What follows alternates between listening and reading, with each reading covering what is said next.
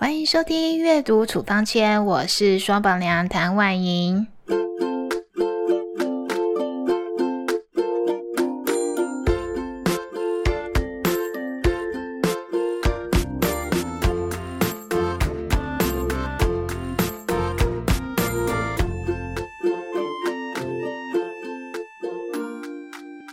之前有朋友问我啊。双宝娘有什么样的书适合初中生阅读的呢？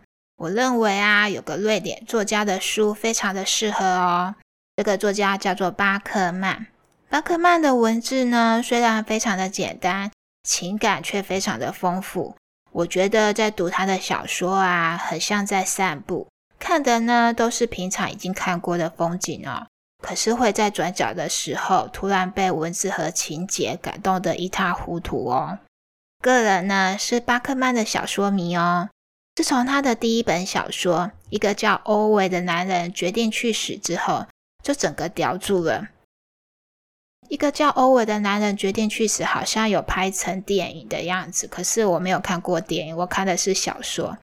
比起电影啊，我个人是稍微偏爱小说一点点。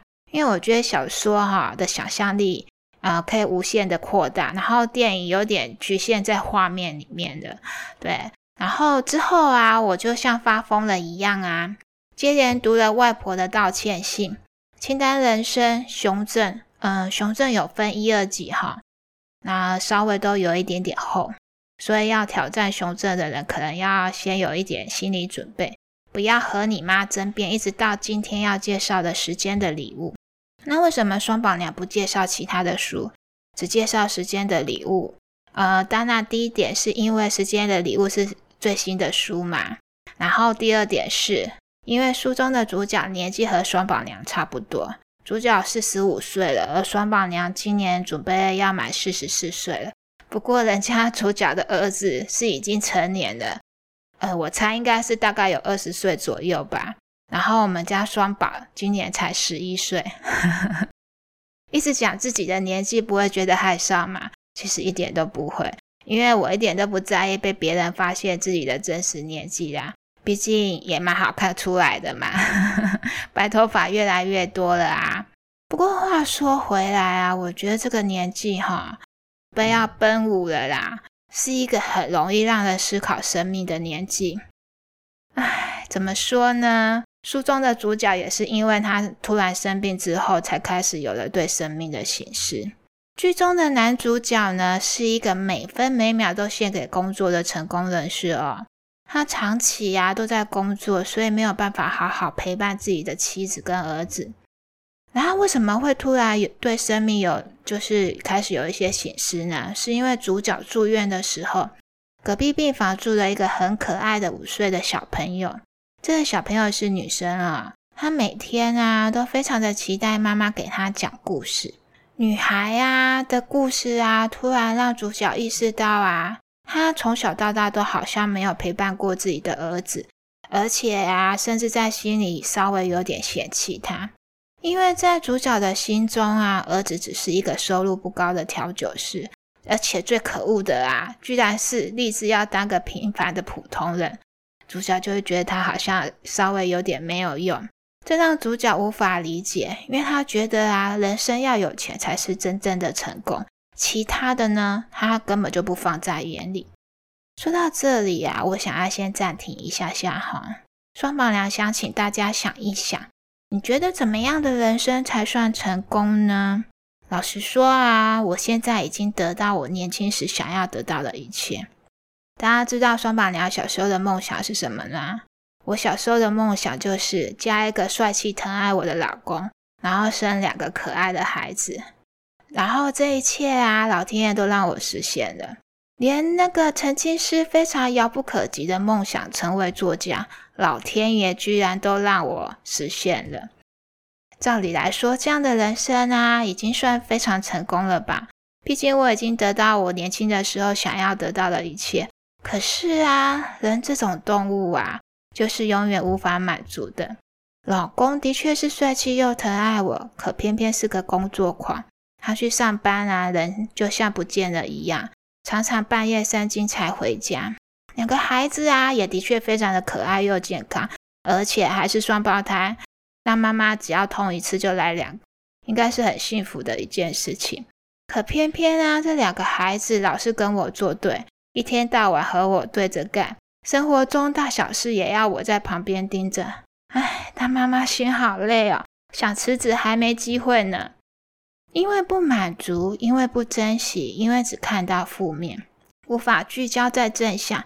所以呀，我觉得人生应该不会有成功的那一天啊，因为生活都被失败填满了啊，不用到外人的评价啦，自己就被自己的眼光打败。巴克曼说，所谓的成功，不过是你愿意用时间去做喜欢的事，去陪伴所爱的人。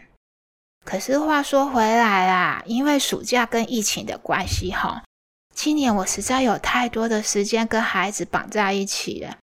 大家也知道，距离太近或是过度劳累的时候，其实是没有办法好好陪伴小朋友的。那没有时间做喜欢的事，没有时间满足独处的需求，难怪会感觉失败啊！所以双宝娘个人觉得啦，做喜欢的事跟陪伴喜欢的人，两边可能要取得平衡一下。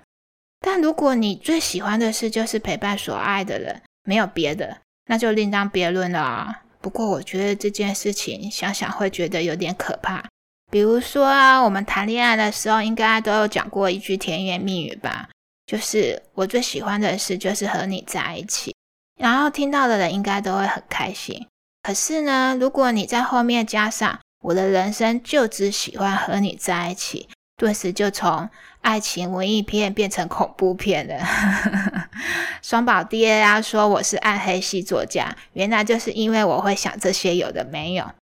稍微跳回来一点点哈，除了成功，时间的礼物还教会了我们什么呢？音乐过后，双宝娘想与你分享一件我从小到现在都非常渴望的事情哦。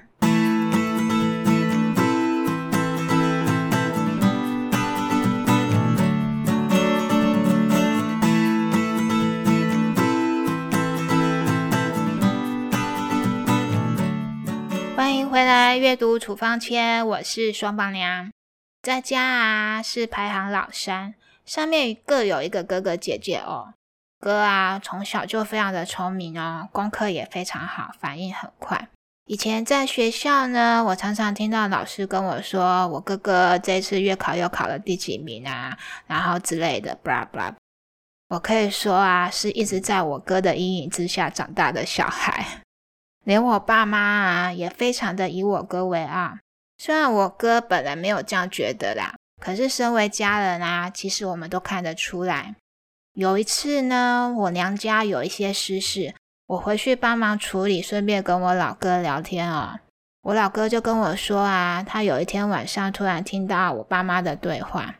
嗯，因为那时候我爸爸身体已经有点不太好了。然后妈妈就有点担心，说爸爸走后啊，自己没有人可以照顾。没想到啊，平常一向对，呃，我们家三个小孩都非常严厉，没有什么好话的老爸，居然会就是劝我妈说：“放心啊，儿子一定会好好照顾你的，我相信他，也为他感到骄傲。”我哥这个中年男子啊，居然一边偷听一边偷哭了。然后我听到更想。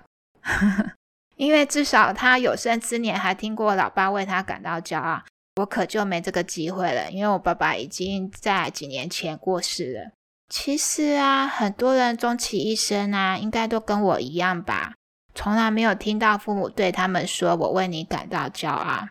我觉得华人啊，好像不太流行赞美孩子这样的话。诶更普遍的情况是啊，我觉得小孩在成长的过程中。常常伴随着一些非常严重的贬义词，诶比如说你也太没用了吧，你一辈子都 Q 感这一类，这种消极的话，我觉得有点像啊，在小孩的心田里播下失败的种子，然后他会慢慢的成长茁壮。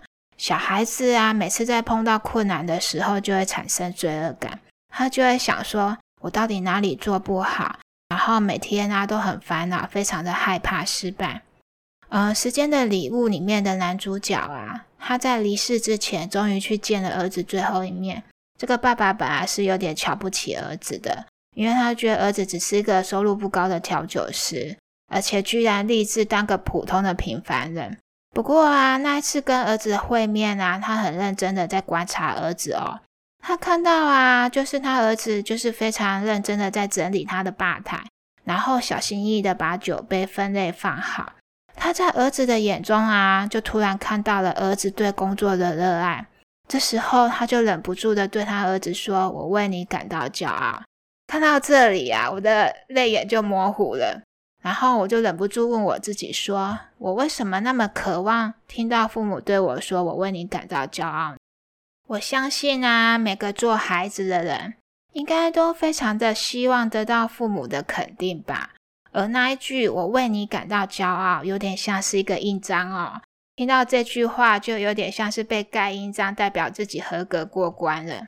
既然没机会听到啊，那么就尝试当个说出这句话的人好。反正我现在已经是父母了嘛，有很多机会可以跟自己的孩子说，而且说的同时，我自己也能听到啊，在想啊。我也能自言自语啊，对自己说：“我为你感到骄傲。”反正没有人规定说不能对自己说嘛。音乐过后，双宝娘有一个灵魂拷问，想请教大家哦，不要走开。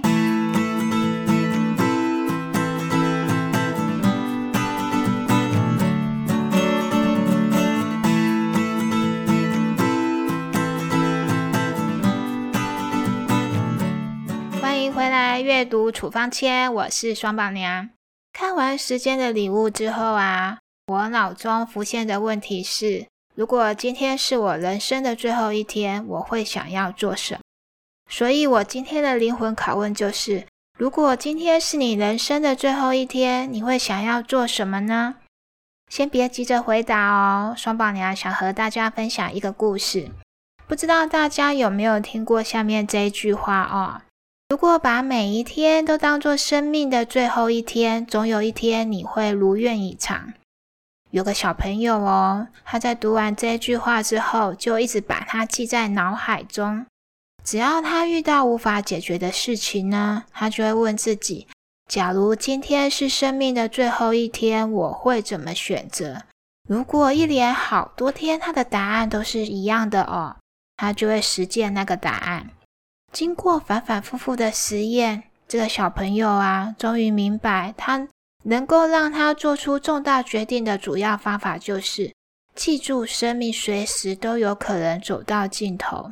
跟生命相比呀，那些对自己或他人的过分要求，所有的尊严和面子、困难和失败，在死亡面前根本就微不足道。因为记住生命随时都会消失哦。小朋友不再患得患失，人生来不带什么，走的时候也是一无所有。那么还有什么借口不跟着自己内心的声音走呢？这个小朋友啊，告诉身边所有的人：每个人的时间都有限，要为自己而活，不要活在过去或是别人的眼中，不要让别人的意见改变自己的想法。最重要的是，请坚定去听从自己内心发出来的声音，只有它是最真实的。大家知道这个小朋友是谁吗？这个小朋友就是 iPhone 的推手人乔布斯。我觉得哈，阅读是一件非常神秘的事情。有时候我读完一本书啊，会想要从头再去读之前曾经看过的书。巴克曼的《时间的礼物》就有这样的效果。我又从头翻了乔布斯的自传，感觉乔布斯非常符合巴克曼笔下的成功人士。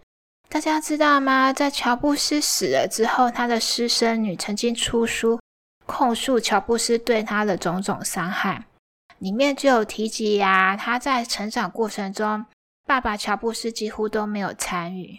听完这一集呀，不知道大家有没有得到时间所给你的礼物呢？